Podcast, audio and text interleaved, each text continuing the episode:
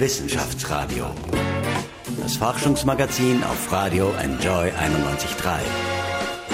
Mit freundlicher Unterstützung des Bundesministeriums für Wissenschaft, Forschung und Wirtschaft. Stellen Sie sich vor, Sie steigen in Ihr Auto und machen gar nichts, denn es fährt von allein. Herzlich willkommen, ich bin Paul Buchacher. Werden wir bald selbstfahrende Autos haben? Welche Probleme können dann um die Kurve biegen? Und wie sicher sind diese Autos? Sind sie unter Anführungszeichen cool oder erhöhen sie die Gefahr von Unfällen? Darüber und andere spannende Themen spreche ich mit dem Experten Hans Schürz an der FH Campus Wien, einer Ausbildungseinrichtung und natürlich auch einer Forschungseinrichtung im 10. Bezirk hier in Wien. Herzlich willkommen. Grüß Gott. Die Skepsis zu selbstfahrenden Autos sinkt zwar, aber eine deutsche Bankstudie sagt aktuell, dass die Chancen dafür eher gering eingestuft werden. Also sozusagen per Computer gesteuerte Autos dürften erst 2040 den Markt durchdrungen haben. Das ist noch sehr, sehr weit entfernt aus der heutigen Sicht. Wie sehen Sie das? Sind wir wirklich noch so weit entfernt? Also prinzipiell ist es so, dass die Wissenschaft schon sagt, also wir sind noch so weit entfernt. Also wir haben noch sehr, sehr viele offene Themen, die es zu beherrschen gibt. Das ist auf der einen Seite einmal die Situationsanalyse, das heißt, wir müssen alle Situationen natürlich kennen und dieses autonom fahrende Fahrzeug muss sie quasi auch kennen. Kennt sie eine Situation nicht, dann reagiert dieses Fahrzeug natürlich undefiniert und das kann sehr, sehr gefährlich werden. Äh, das nächste Themenfeld, das was hier auch noch sehr, sehr offen ist, ist natürlich auch die Hinderniserkennung. Also es müssen auch Hindernisse erkannt werden, es müssen Hindernisse auch unterschieden werden können. Handelt es sich hier um Menschen, Tiere oder Gegenstände? Also auch hier gibt es technologisch noch sehr, sehr viel aufzuarbeiten und dann natürlich auch äh, die Beherrschung äh, des äh, Systems selbst. Also unsere Technologien, die wir im Moment haben, sind natürlich noch sehr fehlerbehaftet, im Speziellen, weil wir sehr viel Software hier im Einsatz haben. Und die gilt es natürlich zu beherrschen. Und das sind natürlich Herausforderungen, die enorm groß sind, speziell im Straßenverkehr, weil wir es hier mit sehr, sehr, sehr vielen Situationen zu tun haben die wir quasi auch beherrschen müssen. Ansonsten können die Situationen natürlich kritisch sein und äh, natürlich zu Unfällen führen, die es zu vermeiden gibt. Was zusätzlich noch dazu kommt, sind natürlich auch die heutigen Normen und Standards, die es eben in diesem sicherheitskritischen Bereich gibt, auch Safety-Normen genannt. Also auch hier sind diese Normen für das autonome Fahren nicht ausgelegt. Ja, und nicht nur die Autos, auch die U-Bahnen der Wiener Linien zum Beispiel sollen bald selbstständig fahren oder zumindest in absehbarer Zeit. Ob dann Leute noch so gerne einsteigen, ist natürlich die große Frage. Natürlich gibt man sozusagen damit einen Teil der Sicherheit, nämlich der Mensch, der noch steuern kann, damit ab, wenn das dann wirklich so kommt. Der deutsche Verkehrsminister hat heuer bereits eine Kommission für ethische Dinge zu selbstfahrenden Autos befragt, also eine Stelle, die entscheidet, was hier sozusagen moralisch richtig und was falsch ist. Und diese Stelle sagt, selbstfahrende Autos sind in Ordnung, wenn noch mehr für die Sicherheit getan wird. Was müsste denn hier ganz konkret getan werden? Also prinzipiell vielleicht äh, zu Ihrer ersten Frage, äh, äh, autonom fahrende U-Bahnen, die gibt es ja bereits. Also hier befinden wir uns im sogenannten Close-Track-Bereich. Also hier sind wir natürlich in einem gewissen geschützten äh, Bereich und auch die Stationen sind sehr, sehr gut abgesichert äh, und dann gibt es auch noch äh, Steuerzentralen, wo das Ganze überwacht wird. Also so richtig auto, vollautomati von vollautomatisiert sprechen wir hier ja nicht. Ja. Wollen wir jetzt in diesen vollautomatisierten Status hineingehen, dann müssen wir dafür sorgen, dass wir inhärent sichere Systeme haben. Und das ist jetzt so ein Schlagwort, an dem wir in unserer Forschung und Entwicklung äh, seit zwei Jahren arbeiten. Das heißt, äh, die Systeme inhärent sicher machen. Das heißt, dass sie von sich heraus schon sicher sind. Heute ist es ja auch so, dass wir bei allen Fahrzeugen ja Zukaufteile haben und diese Zukaufteile äh, die integrieren wir, die bauen wir zusammen und dann schauen wir, ob sie sicher sind. Und wenn sie nicht sicher sind, dann bauen wir eine Zusatzfunktion ein. Und hier sprechen wir von Sicherheitsfunktionen. Ja. Und eine Sicherheitsfunktion ist immer etwas, das was aufgepoppt auf das Gesamtsystem ist. Das heißt, wir haben es mit zusätzlichen Systemen zu tun. Es wird noch komplexer und Komplexität geht natürlich auch einher mit Unsicherheit. Und wir müssen jetzt in die Richtung gehen, dass wir die Systeme, wie ich schon vorher erwähnt habe, von sich heraus auch sicher machen. Also auch die ganzen Subsysteme, die ganzen Komponenten, die in solchen Fahrzeugen drinnen sind. Und das wird die große Herausforderung in Zukunft sein. Wer ist denn schuld, wenn es dann einen Unfall gibt? Wird es dann in Zukunft der Hersteller sein, wenn das nachweisbar ist, dass die Software zum Beispiel schadhaft war? Oder ist es dann letztlich doch der Mensch, der sozusagen ja vielleicht doch irgendwie hätte eingreifen können über einen Mechanismus, der es ihm ermöglicht, immer noch sozusagen der Herr oder die Herrin über das Fahrzeug zu sein? Also das ist noch eine sehr, sehr große äh, Fragestellung, äh, wo auch äh, Rechtsanwälte hier schon an der Beantwortung äh, äh, quasi arbeiten. Also es gibt jetzt nicht die Antwort natürlich drauf, weil es ist immer wieder abhängig, ist es, sprechen wir jetzt von vollautomatisiert oder von teilautomatisiert, ist der Fahrer jetzt noch mit eingebunden, der in kritischen Situationen eingreifen soll, dann ist natürlich auch die Situation, die hier ausschlaggebend ist, wenn er jetzt beispielsweise bremsen muss, weil sich irgendetwas auf der Fahrbahn bewegt, äh, bewegt sich jetzt ein Tier, ein Mensch oder ein Nylonsackerl beispielsweise, äh, dann muss er auch entsprechend reagieren und muss natürlich auch dafür sorgen, wenn er schnell bremst, dass er die Insassen hier nicht, nicht gefährdet. Und das sind natürlich noch Fragestellungen, die sind noch, die können teilweise noch gar nicht beantwortet werden, weil, wie ich schon eingangs erwähnt habe, unsere Technologien können ja teilweise schwer unterscheiden, handelt es sich jetzt äh, um ein Lebewesen oder handelt es sich um irgendeinen Gegenstand, der sich auf der Fahrbahn äh, befindet. Nun war das Thema vor der deutschen Bundestagswahl, die mittlerweile seit einigen Wochen geschlagen ist, der Dieselgipfel, der Dieselskandal, sozusagen Auflagen äh, wurden offenbar nicht eingehalten von gewissen Autobauern in Deutschland. Das hat natürlich auch auf Österreich ausgestrahlt. Angela Merkel äh, ist da sehr unter Druck gekommen, auch vor der deutschen Bundestagswahl. Nun ist es so, dass es mittlerweile sehr viel Diskussion darüber gibt, Limits sozusagen zu setzen für Städte, wie viel Feinstaubbelastung soll sein, was darf nicht mehr sein. Ist es so, wenn diese selbstfahrenden Autos aber dann wirklich eines Tages marktfähig sind, wirklich kommen, Herr Schürz, dass sich dieses Thema vielleicht erübrigt insofern, weil vielleicht sowieso von vornherein auf Elektroautos gesetzt wird, was diese selbstfahrenden Fahrzeuge betrifft? Also ich glaube schon sehr stark, also dass eben bis solche Fahrzeuge, solche autonom fahrenden oder vollautomatisierten Fahrzeuge äh, sich auf der Straße befinden, dass sich hier das Elektromobilität natürlich schon durchgesetzt wird haben, beziehungsweise es wird Hybridlösungen in der Zwischenzeit geben, aber die Tendenz geht sehr, sehr stark dorthin. Ich denke, dass wir eher Elektrofahrzeuge haben als äh, autonom fahrende äh, Straßenfahrzeuge. Mhm. Linz, Graz und Villach haben sich zum Silicon Austria zusammengeschlossen. Österreich soll, was die Technik betrifft, an die Weltspitze anschließen. 500 neue Jobs sollen entstehen. Einer der Bereiche, wo technisch viel weitergehen soll, ist eben der mit selbstfahrenden Autos.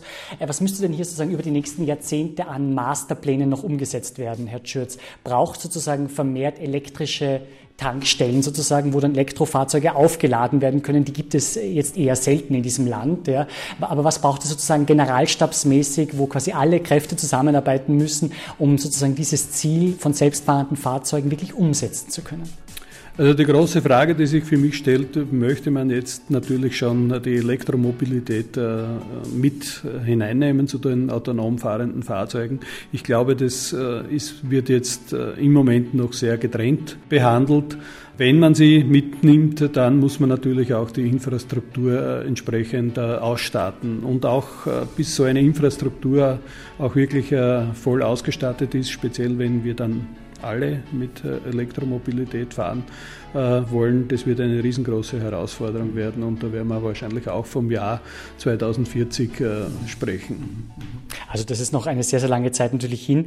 Es gibt ja Tests zu selbstfahrenden Autos in der Steiermark beispielsweise. Es gibt einen selbstfahrenden Minibus in meiner Heimatstadt Salzburg. Es gibt eben Ihre Forschung in Wien.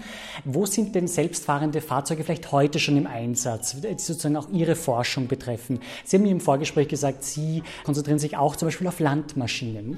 Ja, also ich glaube, dass man äh, bei Landmaschinen äh, noch äh, am schnellsten hier äh, äh, selbstfahrende Fahrzeuge einsetzen äh, kann. Äh, das sind beispielsweise autonom fahrende Traktoren oder vielleicht auch Rasenmäher auf Golfplätzen oder vielleicht auch im Railway-Bereich, das heißt im Bahnbereich.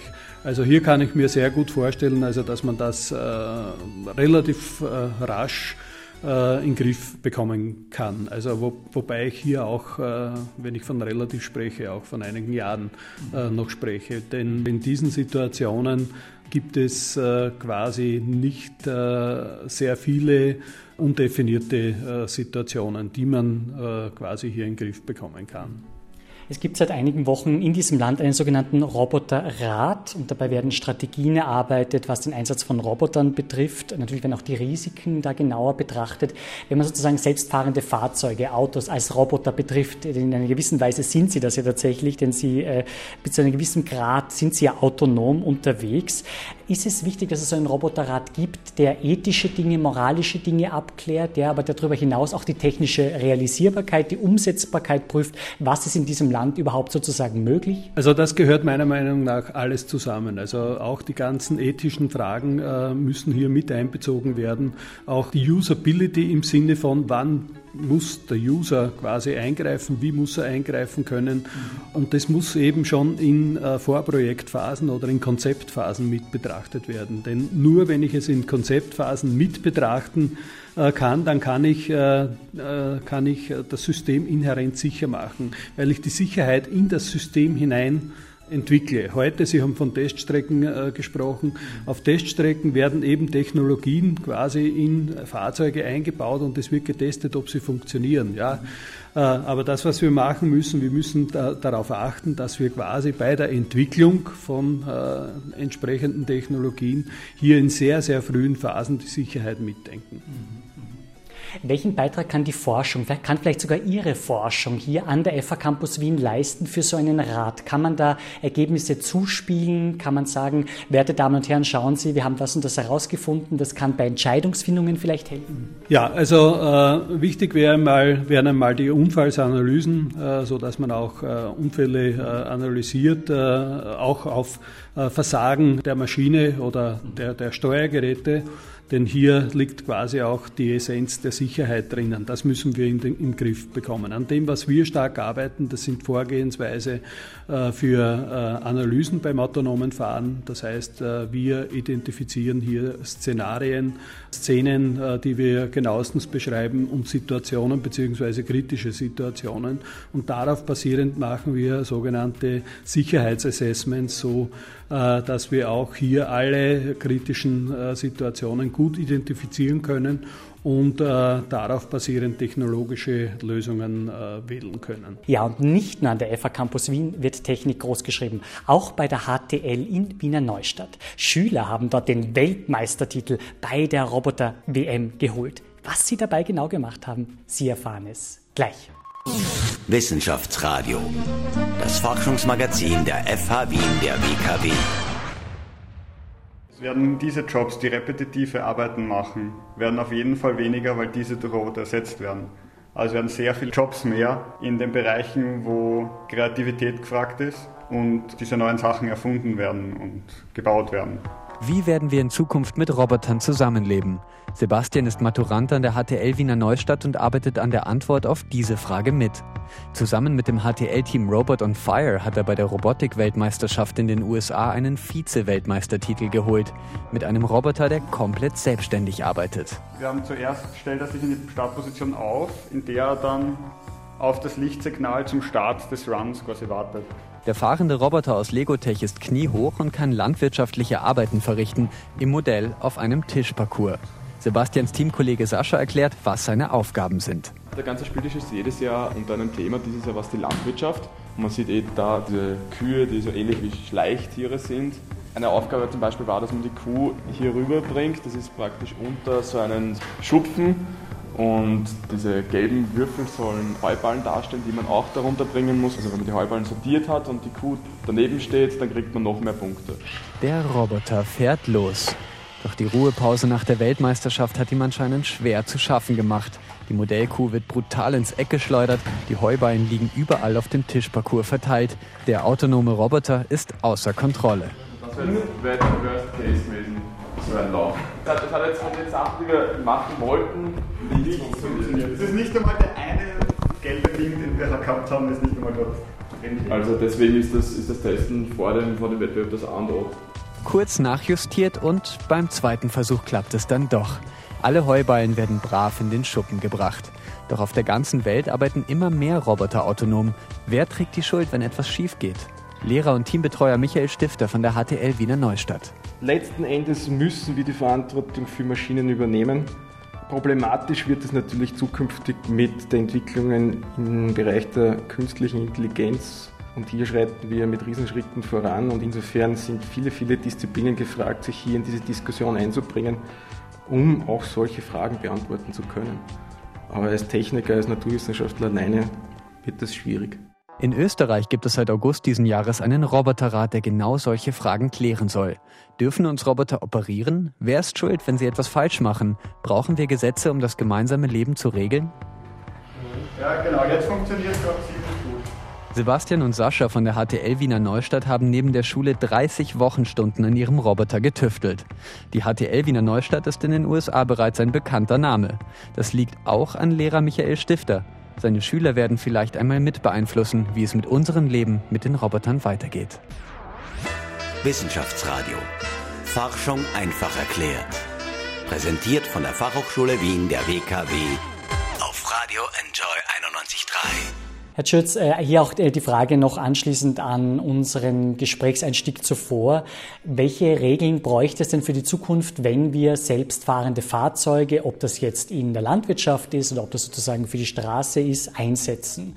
Braucht es eine völlig neue Straßenverkehrsordnung zum Beispiel? Ja, also ich würde hier Neuerungen überhaupt nicht ausschließen, denn äh, wir haben quasi eine gewachsene, gewachsene Regeln, eine gewachsene Struktur, gewachsene Technologien. Und äh, das, was wir in Zukunft benötigen, das sind natürlich äh, intelligente Lösungen, wie beispielsweise auch äh, Car-to-Car-Communication, also die Kommunikation von Auto zu Auto oder Car-to-Infrastructure Communication, also auch die Kommunikation zu den äh, Kreuzungen, zu Kreuzungssituationen oder vielleicht auch Car-to-Train Communication. Ja, also äh, auch bei Kreuzungen mit Zügen, äh, damit auch die Kommunikation mit Zügen hier hergestellt äh, wird. Das heißt, wir werden neue, schlauere äh, Technologien hier benötigen und dann haben wir vielleicht auch einfachere und sicherere äh, Regeln. Also ich würde das hier überhaupt nicht ausschließen.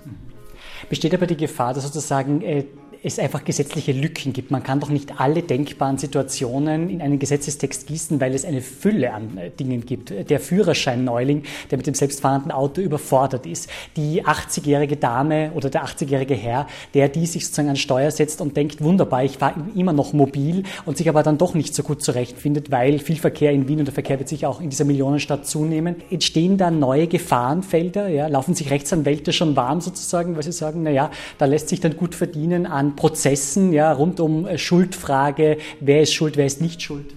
Also all diese, all diese Fragen sollen natürlich für, müssen natürlich vorher geklärt werden. Es soll einfacher werden für, für den Benutzer. Mhm. Äh, es soll nicht äh, noch schwieriger werden, es soll nicht noch mehr Regeln lernen müssen. Wir müssen wahrscheinlich auch Gesetze ändern, wir müssen Normen und Standards äh, auch ändern äh, und wir müssen unsere Technologien entsprechend äh, da, dazu anpassen. Also gefragt ist eher die Einfachheit, also äh, im Sinne von Reduktion der Komplexität äh, durch systematische Vorgehensweise, durch Systemabgrenzungen, das sind so die Schlagwörter äh, dahinter, dass wir eben hier äh, einfache Lösungen herausbekommen. Sie arbeiten an einem speziellen Forschungsprojekt, das in Zusammenarbeit mit dem Magistrat 23 der Stadt Wien entsteht. Wie läuft diese Zusammenarbeit und was wird dabei genau gemacht? Also hier geht es um eine sogenannte Tram on Demand, also um ein äh, Schienenfahrzeug, das was, mehr, was man bei, per Knopfdruck äh, äh, quasi auch holen kann. Das ist auch so ein bisschen in die Zukunft äh, gedacht. Äh, und hier versuchen wir auf der einen Seite die Logistik, das heißt, welche Logistik benötigen wir hier, äh, damit wir eben mehrere Fahrzeuge hier auf einer Strecke, auf einer eingleisigen Strecke quasi auch sicherheitstechnisch beherrschen können. In welchem Stadium sind Sie derzeit, was dieses Projekt betrifft? Ja, welche weiteren Projektschritte werden in den nächsten Wochen, Monaten folgen? Also im Moment sind wir äh, bei der Ausentwicklung eben dieser Analysemethode, äh, wo wir jetzt äh, genaue systematische Vorgehensweise entwickelt haben, wie man solche Situationen auch quasi analysieren kann. Und der nächste Schritt wird quasi ein Konzept dafür sein. Und auf dieser konzeptionellen Ebene möchten wir dann natürlich gleich die ganzen Sicherheitsmechanismen, die hierfür nötig sind, auch einsetzen. Gibt es schon einen Tag X sozusagen, ein gewisses Datum, wo das dann wirklich in der Realität äh, eingesetzt werden soll? Äh, ist so etwas sozusagen in einem Vertrag vielleicht sogar festgelegt? Also wir haben eine äh, Pro Projektidee ins Ministerium eingebracht. Äh, hier geht es um ein Open Rail äh, Lab, also um autonom fahrende Schienenfahrzeuge. Und äh, wir hoffen doch sehr, dass wir dieses Projekt auch realisieren können. Das heißt, hier können wir dann sicherlich in drei bis fünf Jahren äh, schon von ersten sehr guten Ergebnissen sprechen. Mhm. Also schon sehr, sehr bald. Da berichten wir dann gerne nach in unserer Sendung. Schauen wir dann, was sich da alles getan hat. Inwiefern sind vielleicht auch Studierende an der FA Campus Wien eingebunden in Forschungsprojekte? Haben Sie vielleicht Doktorandinnen, Doktoranden, die Sie unterstützen bei Ihrer Arbeit? Oder sind das Studierende, die schon fortgeschritten sind in ihrem Studium, die hier hilfreich zur Seite stehen? Also wir werden hier zwei bis drei Studierende in diesem, in diesem MA23-Projekt äh, einsetzen. Eine Studierende haben wir jetzt schon äh, fix. Äh, mit einer zweiten Studierenden gibt es diese Woche noch ein Gespräch und eine dritte, äh, eine dritte Studierende möchten wir dazu noch einbinden. Das ist die eine Seite. Auf der anderen Seite wird in äh, unserem Studiengang Safety and Systems Engineering gibt es ein interdisziplinäres Projekt, wo drei äh, verschiedene Gruppen hier äh, Themenbereiche ausarbeiten, und zwar Sicherheit äh, für einen autonom fahrenden Rasenmäher, für Golfplätze, also das ist jetzt nicht nur ein kleiner Rasenmäher, sondern hier sprechen wir von Rasenmähern, die größer oder die schwerer als eine Tonne sind, mhm. und wo drei gleichzeitig fahren werden. Wir sprechen hier von, von bestimmten Fahrsituationen auf der Schiene, also das Durchfahren durch eine Station beispielsweise oder auch das Stehenbleiben in einer, in einer Station. Und hier darauf, also anhand dieser Beispiele werden eben äh, hier Sicherheitsanalysen äh, gemacht und erste äh, Sicherheitskonzepte dafür vorgeschlagen.